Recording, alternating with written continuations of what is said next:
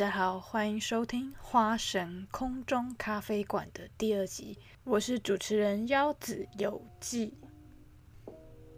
今天呢，要来跟大家聊聊我是怎么一路成为一个影迷的。关于看电影这件事啊，其实从小就一直会看，但小时候看的多半还是动画嘛。迪士尼、皮克斯、梦工厂等等哦，而且哦，我是有经历过录影带年代的，也就是说，虽然是我是九零后啦，但是我的观影的记忆是从录影带变成 VCD、DVD、蓝光，再到现在的串流平台，是有这样的一个递进的历史的。关于小时候。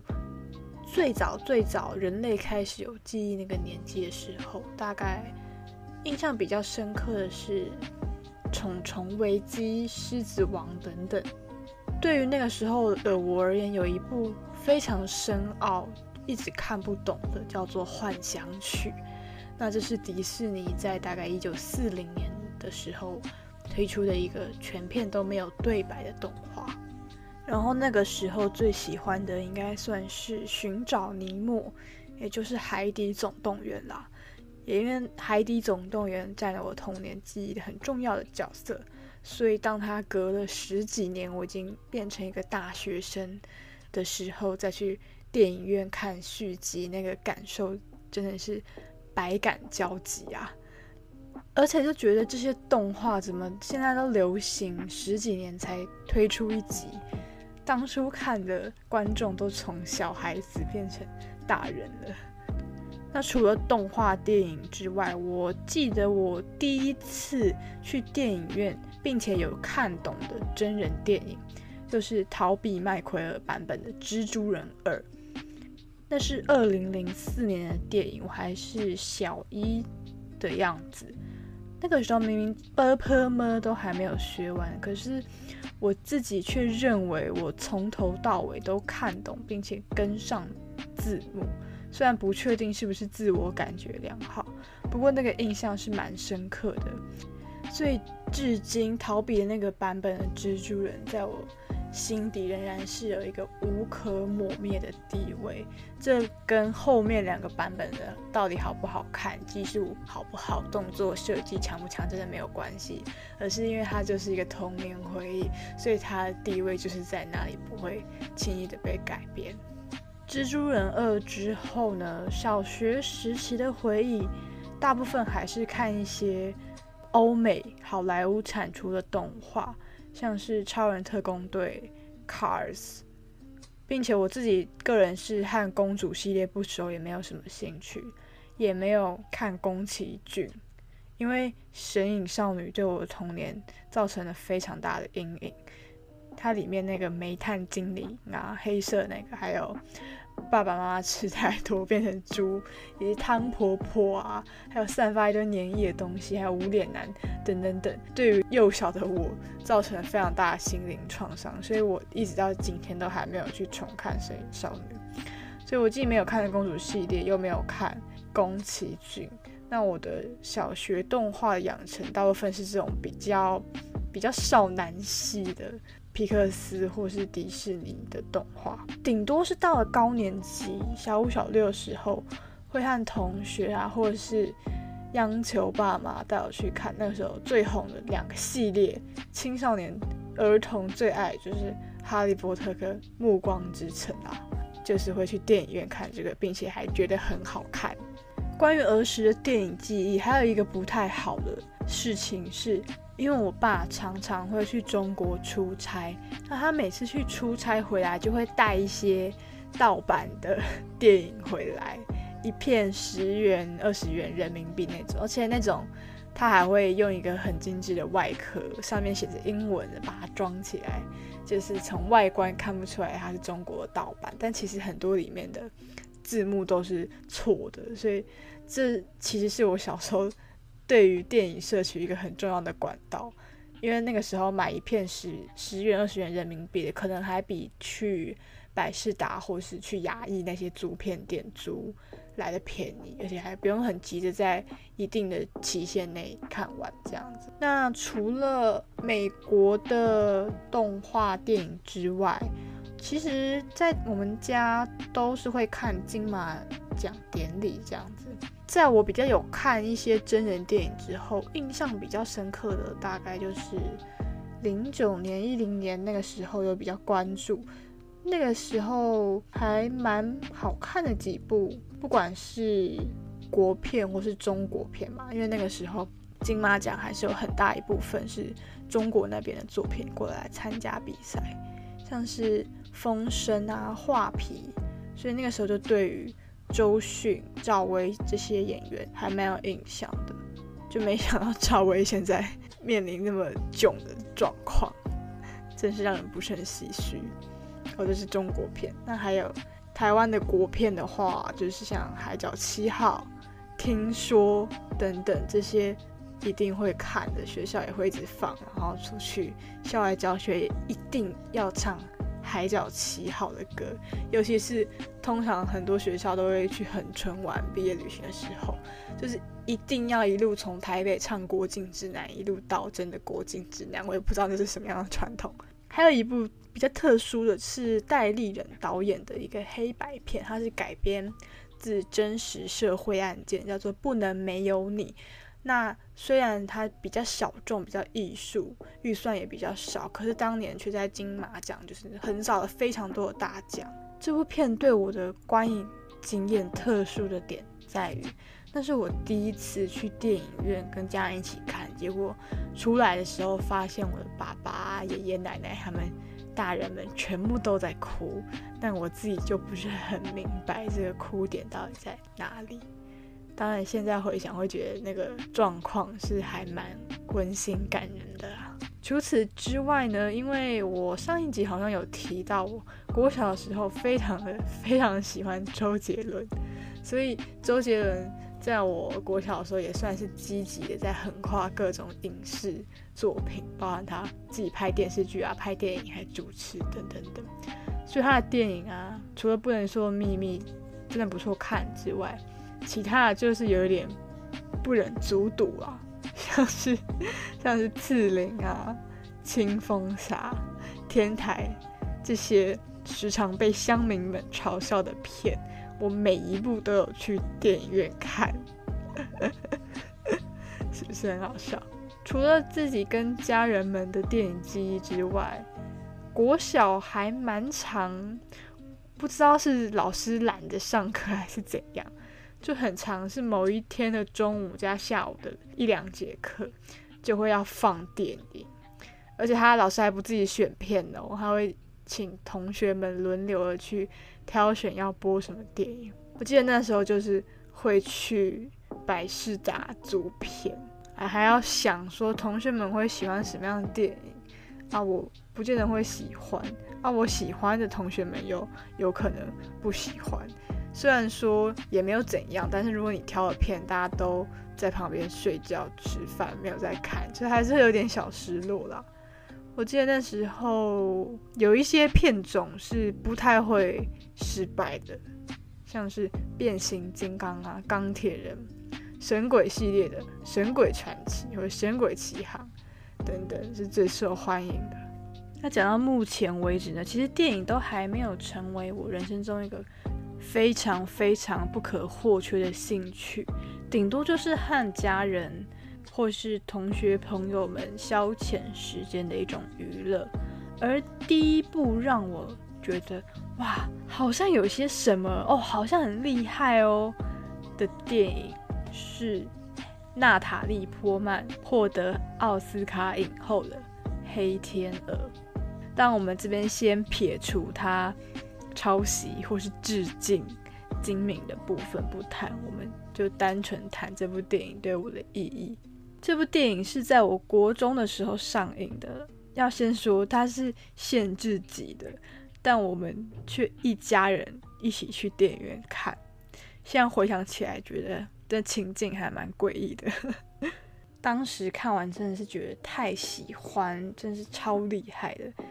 第一个是因为它电影是开放式结局嘛，然后它中间很繁复的叙事过程中也掺杂很多幻觉啊、心理惊悚等等的技巧，所以那个电影其实是第一部让我觉得哇，原来电影可以这样拍，不只是平铺直述或是合家欢喜，它也可以有很多阴暗阴郁的成分。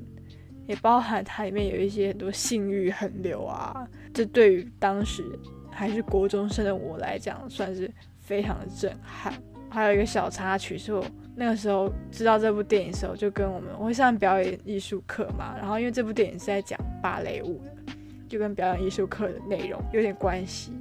我就去问我们老师说：“哎，老师你觉得这部电影怎么样？”然后他就是非常的抗拒的跟我们说：“我们千万。”我们不能去看，因为它的尺度不是我们能够看的。但是我已经看过了，就当下觉得很爽。好，然后看完《黑天鹅》之后呢，我就非常喜欢娜塔莉·波曼，因为她在里面的表演当然是毋庸置疑嘛。但是对于还没有看过什么其他厉害作品或是影史经典的我而言，那个真的是还蛮启发的。后来还是有喜欢很多其他的明星跟演员嘛。不过我现在还是心中会留一个位置给娜塔莉，因为她是我第一个算是喜欢的欧美演技派的明星。但喜欢她之后呢，刚好《黑天鹅》之后就是有另外一部跟艾希顿·库奇的喜剧叫《泛泛之交》上映，那就是有追上这波热潮。那除了《泛泛之交》跟《黑天鹅》之外，也有往前去补他早期的作品，像是《Closer》偷情。V 怪客，美人心机哦，美人心机还蛮好笑的，就是它是一个古装片，然后是演两姐妹去争夺一个男性的王室成员的爱的那种 c l i c h e 然后娜塔莉波曼演的是姐姐，那你们知道演她妹妹是谁吗？演她妹妹是史嘉蕾乔汉森。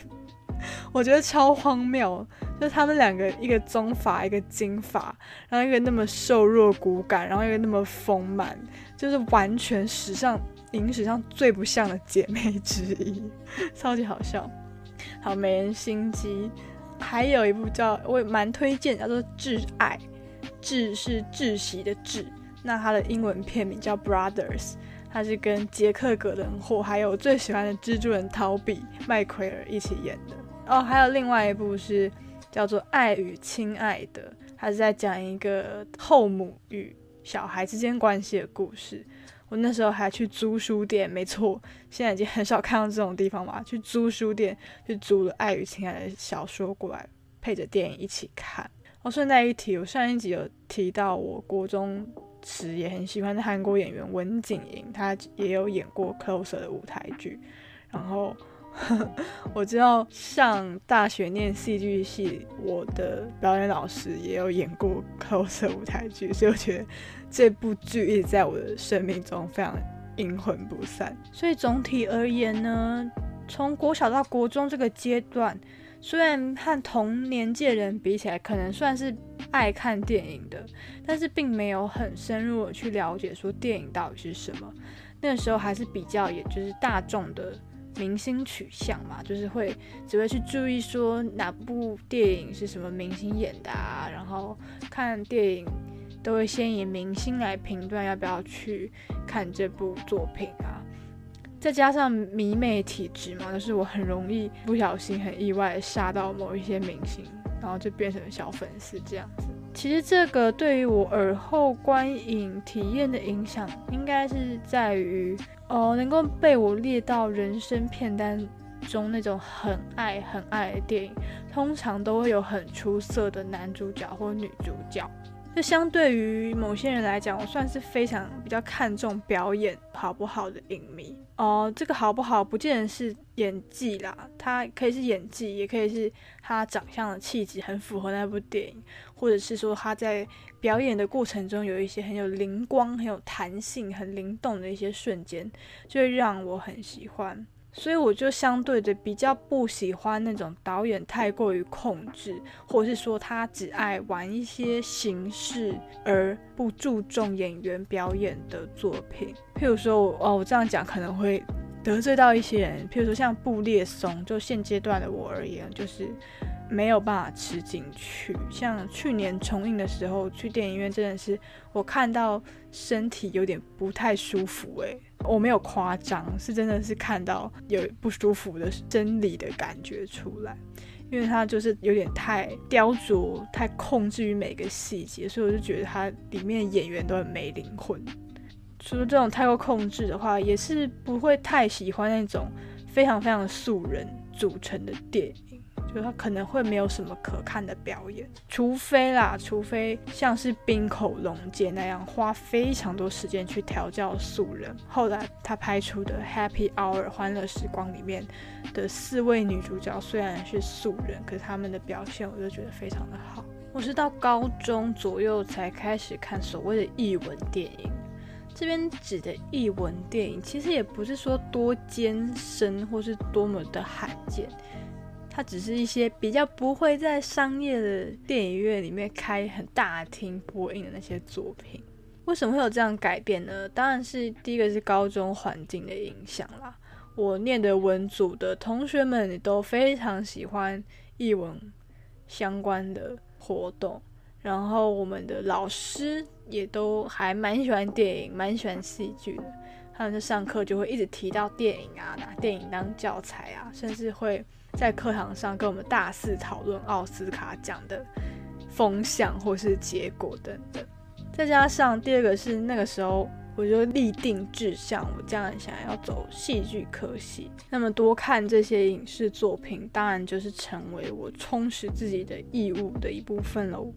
所以我就一方面充实自己，然后一方面又很开心的享受在其中的。在高中的时候，接触到了很多以前不会接触到的电影类型。那个时候看电影，除了去戏院之外，比较多是在图书馆找馆藏，或是预约 DVD，在这种找寻 DVD 的过程中留下蛮多记忆的。譬如说，除了图书馆之外，我还有一家常常去的租书店，那它里面也有很多 DVD。我就是有一个怪癖哦，就是我心里面大概会预期好，我今天去那边，我想要租大概哪几片，可是我。绝对不会直接去问店员说你们有没有哪哪部片哪部片，而且那个书店它是乱中有序，它其实空间不是很大，然后很多东西就堆在一起，然后有好几层书柜要这样打开，我觉得有点类似寻宝的那种心态，我就是想要自己去把我想要的片找出来，宁可浪费很多时间，我也不要去问店员，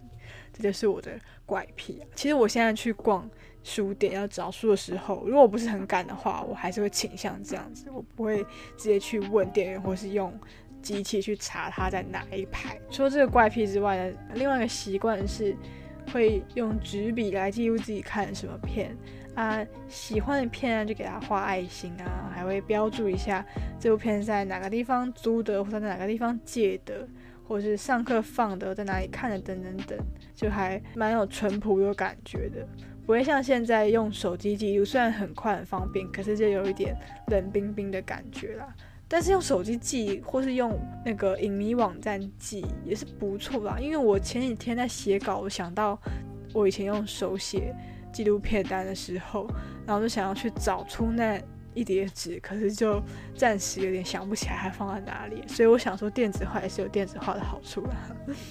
高中时期虽然开始看比较多非主流的电影。可是仍然不算太有脉络的去观察一些影史的经典，比较是就近期大概九零零零年后的一些作品在看，而比较真的是 O G 中的 O G 那种，像黑泽明、伯格曼、费里尼或是塔可夫斯基这种超级经典大师，就那个时候还没有想到要去补这些。作品，可是高中时期的进步算是已经会开始去注意说一部电影的导演是谁，并且会从纵向的去挖出那个导演之前或是之后的作品，然后来比较当中还有什么特色啊，还有什么脉络可言。我刚刚讲到纵向，就是我们会说要看电影，可以从纵向或是横向的看。那纵向的就是同一个作者、同一个明星、同一个摄影、同一个剪辑、同一个美术，把它前前后后作品都拿出来看。那横向就是比较像说你很喜欢某一种类型，或是某一种特定年代产生的风格，那你就就那一个时间点，或者就那个类型，把它左右延展去看看各种同样类型、各种。同样年代的作品，刚刚有说高中阶段的观影比较没有看一些经典大师的作品，唯一一部例外哦是史丹利库伯利克的《二零零一太空漫游》，因为如果你要认真接触电影的话，就不管你从哪一条路线去接近电影，你一定 Step One O One 就一定会碰到这部电影。像前阵子有一个。They shoot picture, don't they？网站网罗了世界各地的影迷去投出自己最爱的二十五部电影。这部《二零零一太空漫游》就是超越第二名《穆赫兰大道》非常多的霸占在榜首的位置。那我也不例外啦。我就高中的时候看了这部电影，就一打开就吓到。就一开始就是一些星星嘛，我想说这不是太空片嘛，一开始说什么是星星啊，然后再打斗，然后好好久好久都没有任何一句对话，我一直在想说我是不是看错片还是干嘛的，然后他后来的节奏又不像是一般的商业电影这么流畅，他常常。会很久没有对话，会安静啊，会用一些隐喻的方式来诉说剧情，所以也是花好多次睡着啊，或者涣散啊，花好多次很艰辛的看完，而且看完之后也没太看出个所以然，只是觉得很前卫哇！一九六几年能够拍出这样领先人类半个世纪，却不是很能够理解它的各种奥妙到底何在。其实除了库伯利克之外，还有另外一位经典大师，也是我在高中的时候就接触到的。那他就是骑士劳斯基。在高中的时候看了他的三色以及双面维若妮卡，不敢说看懂了几成，可是那次的观影经验呢，真是对我的眼界影响的非常大。因为这几部作品，它就是在讲。有点宿命论的意涵在里面嘛，所以他不太会是用很理性、很逻辑的方式在推展他的剧情。它里面有很多符号不停不停的出来，然后好像各个跟各个又有一个什么样的隐隐的关联，然后这个又影响到那个，它并不是一个线性时间的概念。所以我就觉得哇，我第一次发觉原来影像叙事可以这样。原来影像真的是可以说出很多，你写在纸上，你打在剧本上，完全没有办法达成的那种效果，也包含了他的音乐使用啊，或者他在颜色的精心安排上，就对于高中的我来讲是非常非常的震撼的。后来想想，其实很多心头好的电影都是在高中青春期那个时候看的。后来重看，不见得会像当初那么那么的喜欢，所以也不见得会把他们列入我的影史最棒的电影排行中。可是就是不得否认的，曾经在那个阶段被这些作品深深触动，这就包含变成我后来笔名的花神咖啡馆，还有我的假想老公 Ryan Gosling 演的落日车神。以及《云端情人》这些电影，就是曾经是心头好，并且永远给他一个位置。可是后来重看，不见得能够跟第一次有一样的感动的作品。当然，《云端情人》除了它很很好看之外，带给我最大的影响就是我从这部电影认识了鲁尼马拉。很奇怪，我第一个认识他的并不是他当主演最有名的《龙纹身的女孩》，或是。后来演的 Carol，我是从《云端情人》第一次看到饰演前妻的鲁尼马拉。就一般电影不都是会把前妻拍的很，把她变成妖魔鬼怪嘛？但是《云端情人》不一样，它里面的前妻 Catherine，她就是非常的美若天仙，非常的美好，仿佛旁边晕着一层女神的光。然后那个时候就觉得天哪，完全就是被她吓到。然后后来就爱了他非常多年，一直爱到现在。所以我必须再次声明，我不是他演 Carol 之后变成女同志天才才跟风喜欢鲁尼马拉的，我是在他演 Carol 之前就喜欢他的。好啦，反正就高中看了很多文艺电影，所以我又是粉丝体质，那想当然了就会出现很多我的文艺女神。我那时候还很自作多情的把我喜欢的欧美的女女神们列成一个八语体。因为那时候高中还是会一点化学，我现在已经完全不会化学，我也不知道八鱼体是什么。反正我那时候就是喜欢八个，我就把它列成我的八鱼体女神，一半是美国人，一半是法国人。好，这之后有空可以再讲一集啊，我觉得。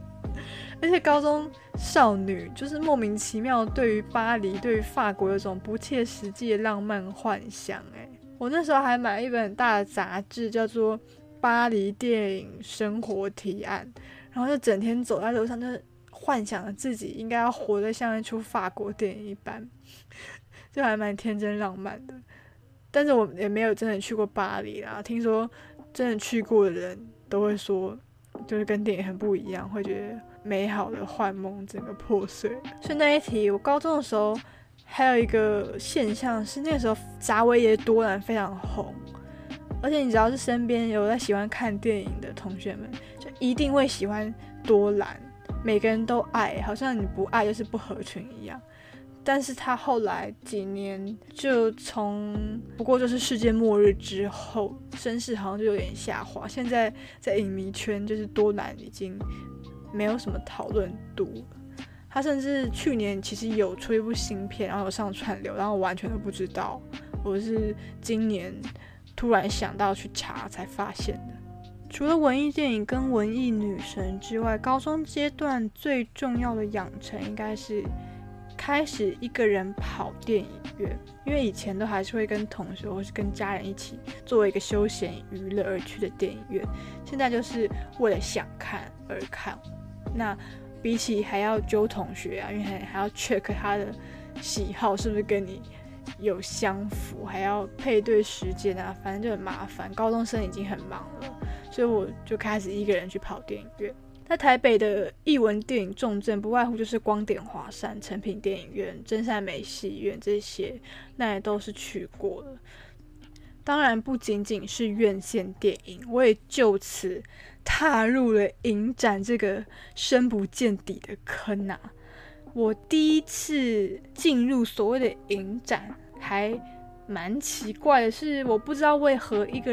人误打误撞的跑去金马奇幻影展，它是号称是台湾满座率最高影展嘛，照来讲应该很难抢票。到那时候就好像就上上网滑滑滑，就看到哎有个影展，不知道是在干嘛，然后我就随便买一个还有多余的票的电影，那个是。库伯利克的《洛丽塔》，一束梨花压海棠，很奇怪吧？为什么第一次去影展就是看这部片？那我就开始进入了西门町影展圈啦，就是狮子林大龙嘛。第一次去，对高中女生而言，那真的是蛮恐怖的经验，就是各种迷路啊，然后闻到很浓的烟味啊，然后上那个。电扶梯像是去鬼屋玩一样，相信很多影迷第一次的经验应该都是跟我差不多的感受哈。因为迷路、人生地不熟的，还有一点小迟到。反正我第一部看的是《洛丽塔》，但是我真正的影展启蒙是台北电影节，也就是比较有认真在看，而不是随便买个票进去吹个冷气这样。这是台北电影节，是从高二的时候开始看。我还记得那个时候的大使是莫子仪跟张荣荣，对于那个前导影片非常有印象，是他们坐在电影院里，然后用非常磁性的旁白就念出了骚下的诗：我身上所有开孔的地方都非常害怕你，也非常想念你。反正就是。有有一点性意味，可是又不知道在写什么的诗，我就对当当下对这个就是印象非常深刻。之所以会是台北电影节成为影展启蒙最大的原因是举办的时间，因为台北电影节就是在暑假的时候举办，对于还在学学生而言，就相对而言是友善非常多。因为大金马在十一月左右都是学校很忙的时候啊，会撞很多活动啊、期中考等等的，也因此台北电影节就成为我对于台北夏天一个非常重要的记忆。那个时候都是在西门町拍拍照，而且因为我高中加的是舞蹈社，然后我们暑假没有办法去学校练舞，我们有个传统就是。好多高中都会固定的在中正纪念堂音乐厅跟戏剧厅外面那个回廊挥汗练舞。我现在回想起来也会觉得，我到底是怎么有办法在这么热的天气下在户外这边动来动去？我现在叫我出去走个五分钟我都不行了。Anyway，反正那时候就是练舞啊，然后满身臭汗，换个衣服就骑着脚踏车。到了西门町再看个电影，那多半也都是醒醒睡睡啦。其实真的看进去什么，得到什么收获，有什么很深的感悟，那些都不是重点。重点是看这件事情，就是你开始喜欢看，开始喜欢参加这些活动，才有后面更多的进展吧。顺带一提，因为今年台北电影节延期了三个月，所以没有中山堂的档期。其实对于我一个小影迷而言，这算是。有点失落的一件事情。虽然虽然夏天的中山堂真的是里外温差很大，而且它的椅子椅背又很低，然后很硬很难坐，也不能够吃东西，不能够喝水，荧幕比例相对又小，音场又比不上一般电影院那么的环绕。可是对我而言，它就是一个属于专属于台北电影节的。一个氛围，因为你不会在其他影展遇到在中山堂看电影的情况。那今年没有，就有点小可惜，但是也没办法嘛，因为疫情。高中的时候虽然还没有像现在这样对于影展那么那么的狂热，像现在就是一定要一开麦就抢票啊，然后疯狂参加选片指南，换满而立，然后。把影展手册读个很熟啊，了解每个导演的脉络。那个时候比较佛系一点啊，因为对于电影的观赏，还像是一张白纸一样，并没有什么一定要补齐的洞。就是 OK，我时间可以，然后这个片界看起来蛮有兴趣、蛮有趣的，我就会买这样子。那个阶段比较印象深刻的片哦，因为那个时候台北电影节还是有主题城市。这个单元的，就是他每一年会挑出一个 focus 的城市，那会选很多跟这个城市有关的电影，或是那个国家知名，但是并没有在台湾被很有脉络、很有系统性的介绍过的导演专题。那时候印象最深刻的一个是，那个时候是华沙是主题城市，波兰的华沙，那部片叫做《伊达的抉择》。是一部很诗意、黑白，然后构图比例很特殊的一部片。那部片在中山堂放完之后，就有一个很长的一个波兰影评人的讲座，听了当然也是觉得受益良多。不过之所以印象最深刻，是因为《伊达抉择》在隔年奥斯卡就获得了最佳外语片，所以有一种提前挖到宝的爽快感。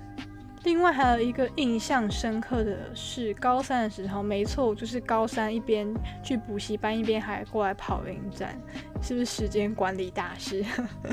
那时候去看一个国新导演竞赛的片，是一个越南片，叫做《性本坏》。其实片子在演什么，我也不是很有印象。不过在映后 Q&A 的时候，就莫名的开始有一些执念，就是有有些。谜团有一些问题也想要问清楚，所以在整体厅内 Q&A 结束完之后，就是还跟到外面去跟导演再多聊聊，多提出自己的一些想法，然后就被工作人员侧拍拍到了，还抛上官网。我会印象深刻，是因为那时候高三，然后我就剃了一个平头，戴了一个帽子，就觉得很显眼，而且也不是很想要被拍到，但是就被拍到了，所以印象非常深刻。而且还有一个很厉害的是，我高三那年暑假看的片好像还比高二多哎，真的是很用心的在管理时间的。而且那个时候还有送一个线上平台的免费观看序号，可以三十天内无限制的看。就为了要回本，就三十天内就爆看了几十部。哦，我高三能够维持很大的看片量，是用一个做法。现在回想会觉得不不是很好，不过我那时候的做法是我我尽量让自己一周保持的还能够看两三片左右的进度。可是因为可能念念完书补完习都很晚，再看完一整部完整电影会太晚，隔天又要早起，所以我那时候做什么呢？我就是会把一部电影切一半，一天看一小时，那我两天就可以看一部这样子，当然是很不好啦。看电影最好是一次看完一整部，不过那个时候非常时期嘛，就是这样哦。高中还未成年的时候，有一种非常奇怪的特性，就是特爱去看一些自己还不被允许观看的限制级电影。而且有一件很有趣的事，我在未成年。冒险去看这些限制级电影的时候，我从来没有被问过，也没有被抓过，反而是我前阵子去看《暂时停止呼吸二》，然后就被售票员问我有没有满十八。我当下我表面很淡定，可是我心里面在尖叫，哎，超爽哎！我居然 如此的动灵，我觉得非常的开心。好啦，反正高中时候看限制级电影就是为看而看嘛，就一种青少年想要挑战境界那种快感，也不不见得是对于影片内容有多有兴趣。不过我记得印象很深刻是那个时候看了一部片，它的级别是 NC 十七哦。这 NC 十七是美国的分级制度，它就是最高级别，就是超限制级，比限制级还要限制级的意思。进场的时候要签切解说。其实那部片也没有讲什么，就是在讲一个男同志跟跨性别的爱情故事。可能会超限制级的原因，是因为它里面好像有把把鸡鸡切掉之类的桥段。反正我以前就是很爱这样挑战禁忌。前面有提到，高中的时候虽然开始比较频繁的看片，但还没有很系统性的去了解电影。我只有系统性的收集票根跟 DM 而已。跟很多人比起来，可能启蒙算比较晚啦，因为我是到大学才开始觉得我真正有一种认真的想法，会觉得说我应该要在看完电影之后把想法稍微记录起来啊，不然真的看过就。看过哎，不久之后真的是忘记，不能够相信自己的记忆，这是随着年纪增长越来越觉得非常迫切的一件事情。所以到大学才比较开始有在写一些东西，一开始是偶尔在自己的 Instagram 上面发一些很爱电影相关的贴文啊，或者是会在年末的时候列出今年喜欢的十大电影等等。然而，真正开始一步步详尽的记录电影，是我在二零一八那时候，我已经要升大三了。在二零一八的暑假，看了伯格曼经典影展，我那时候很疯，我就买了三十几部，几乎是全部都看完的那种。然后心想，花这么多钱买了这么多部，那我就不要浪费啊！再加上他就是影史大师嘛，就是李安，就是不停的会说他。有多崇拜伯格曼那种大师中的大师，所以对于他就是有那种尊敬跟敬畏之感，就想说不能够看过就看过，我应该要写一下笔记。我才开始看完每一部电影会稍微文字手写记录的这个习惯。那个时候方法蛮阳春的，就是因为会有影展手册，我就拿便利贴贴在手册上，每一步给他贴个一两张。那换场的空档间，我就是赶快写，赶快写。虽然记录的跟现在比起来算是很少，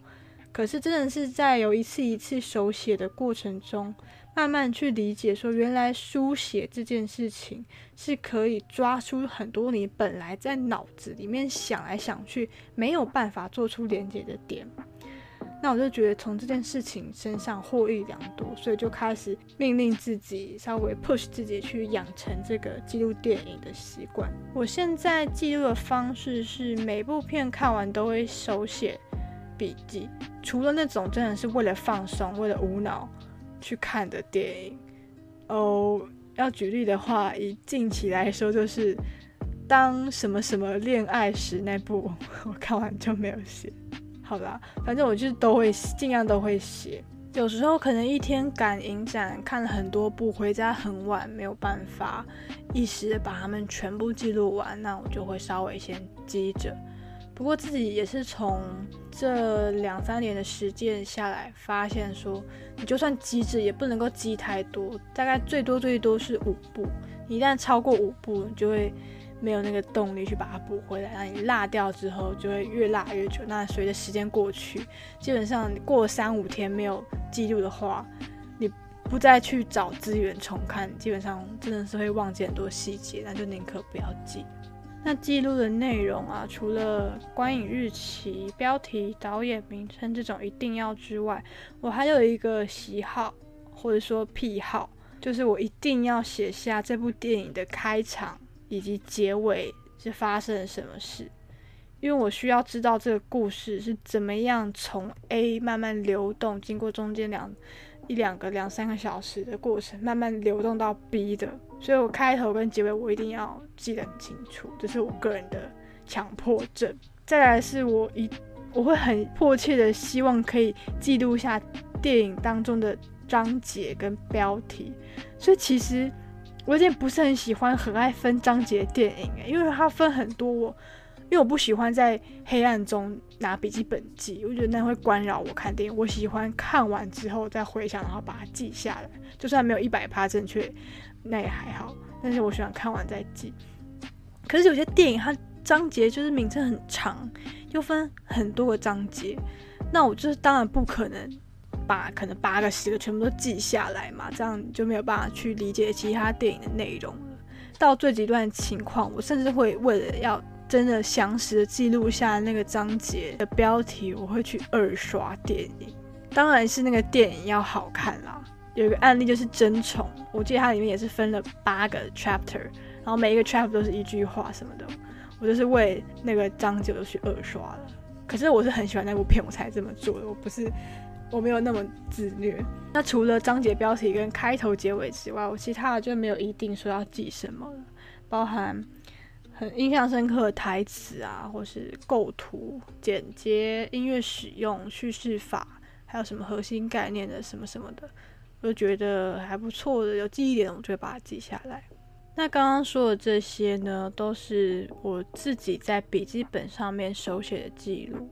至于我是从什么时候开始觉得我应该要写出写完整的文章来谈论电影呢？是。我在二零一九年，没错，还蛮晚的。二零一九年那个时候已经写了大概一年的手写笔记嘛。那时候看了《寄生上流》，再加上我有学韩文，然后对韩国电影很有兴趣，自认为看了一些，所以我那时候看完《寄生上流》，就写了一篇关于《寄生上流》与我对韩国电影的观察的文章。那那时候写完之后，觉得蛮有成就感。再加上我还蛮喜欢在有一个社团，影迷社团叫做奥斯卡、坎城、柏林、威尼斯都可以，我还蛮喜欢在里面回文、发文之类的。我就觉得好像可以成立我自己的粉丝专业来专门谈论电影，或是发一些电影相关的文章啊、新闻啊、讨论等等的，就不会一直出现在我个人脸书的版面上，扰民去。让我的很很多可能对电影根本没兴趣的朋友一直看到，那么这就是花神没有咖啡馆成立的原因了。那我觉得成立一个公开的平台发表文章，先撇除会不会获得知名度或是一些试片邀约啊等等的，我觉得它本身这件事情就是在回头。去迫使自己踏出舒适圈，然后因为有这个地方的存在，所以你必须加紧的产出一些内容。所以我鼓励说，如果有志想要写电影的人，可以可以不用就是全部都写在自己的电脑里面，或是只有自己能看到的地方，可以鼓起勇气把它抛出去。那有没有很多人看？我觉得不是重点，重点是这是会成为一个正向循环，让你。会越来越去思考关于书写这件事情。幸运的，从二零一九年八月开始写了一年多之后，也获得一些小小的分享，小小小的曝光，然后也去投了金马奖的亚洲电影观察团，然后投了两年之后幸运入选，然后也认识了蛮多影迷朋友啊，也有进行更多接触影展的活动，比如说打工当外场或是实习等等，就是有更多的角度，不只是影迷来更全方位的去了解影展这样子。其实粉砖成立两年多，成长的也不是到很快，因为甚至到今年我才开始陆陆续续很少量的接到一些片商主动的试片邀约。之前看的试片都是朋友揪的，或者是抽奖抽到，或是用各种会员卡、会员制度换来的试片，而不是片商主动以一个联络电影书写者的方式来联络我。那在疫情在家里增加那么多与自己独处的时间，也会开始想东想西，会开始怀疑说：哎，电影到底是什么啊？或者是说，我们写电影到底是为了什么？有一方面是因为在家观影的那个热忱有一点下降，有时候会看到有点烦，就觉得什么都不好看，然后也没有很想要看，或者也没有很想要去写文章等等的。那还好，电影院解封了，就有出外活动，就稍微活络一下身心，也有找回一些自己看电影的热情。因为有时候你可能先预计好了，买好票，我这个时候就是要看这部电影，那你不会因为当下稍微一点点的 emoji 不对就不去。我觉得这个实体活动之于人类还是有必要性的。就像有一个专业叫做台中影迷站出来，他就曾经说，他不是喜欢看电影，而是喜欢上电影院这个行为。我其实还蛮认同这样的说法，因为去电影院就是一个你可以抽离日常，你可以建立一个仪式感，你可以真正很投入的、很专心的去欣赏这个作品。因为我自己就是非常容易分心的人，我在家里面看串流，我真的没有办法一口气看完，甚至有时候就会看个三五分钟，就会看到你电影里面有什么，然后就因为我是月亮摩羯座的，所以我对于这些。Google 查询知识有异于常人的执着，我就在电影里面看到一个东西，然后就想到一个什么，我就会立马打开我的手机开始查。那对于观影的体验来讲，就是非常的打断，非常的不连贯哦。关于书写这件事情，我现在慢慢体悟到，其实应该要稍微转一个念，就是说呢。你不要一直去想着是这个世界或是这个社群媒体，这个社会需要我去写这些东西。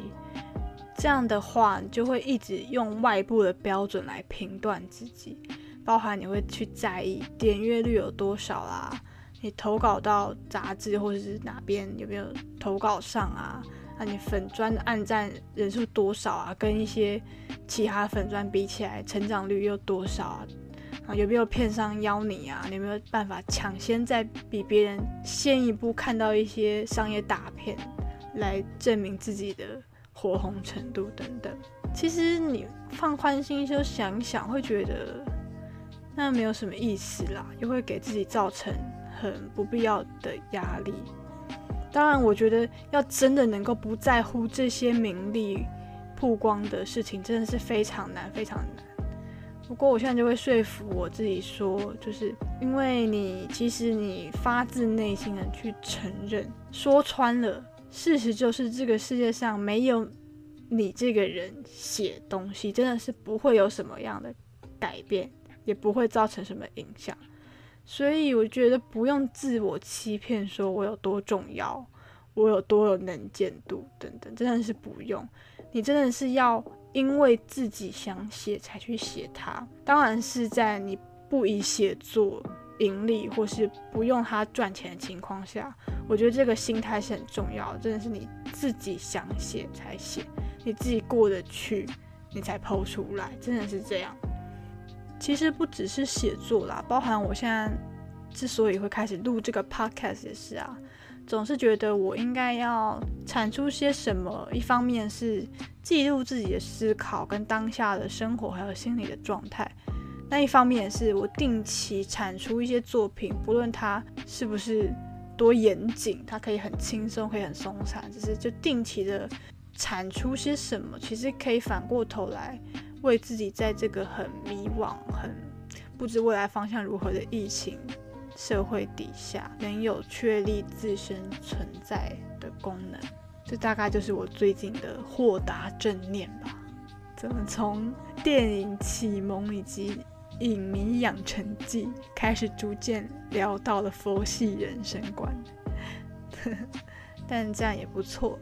今天这节内容大概就到此为止。我又独自唱单簧了一整集，没想到比上一集的节目长度还要又长了不少。那没意外的话，我希望下一集就是能够请到的嘉宾跟我一起对谈了。当然，如果有什么底类的状况的话，就大家可能还要再忍受我多一集的唠叨。那如果是自己多讲一集的话，我就会从我刚刚